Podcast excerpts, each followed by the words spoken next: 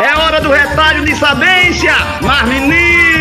Não importa se o outro não gosta de você, se o outro tem raiva de você, se o outro, porventura, por algum motivo, não gosta de você. O mais importante é o que você cultiva dentro do seu coração. Se você não tem raiva do outro, se você não tem mágoa do outro, se você não carrega nada no seu coração, deixa o coração livre, então deixa pra lá. Agora, o outro, você não consegue controlar o sentimento do outro, a mágoa, a raiva. E para alguém não gostar de você, não precisa ter motivo nenhum, simplesmente a pessoa não gosta de você e tem o direito de não gostar de você, não gostar de você, mas não tem o direito de falar de você. E você agora vai ficar ofendido, angustiado, magoado. Se você cultivar esse sentimento no seu coração, agora o problema é seu, não é mais o outro. O problema é seu. Se você cultiva mágoa, o ressentimento, tudo aquilo que você cultiva no seu coração. Alguém pode até ser inimigo seu, mas você não precisa ser inimigo de ninguém. Alguém pode até não gostar de você, mas você não precisa cultivar raiva de ninguém. Sou eu, Pai de Arlindo.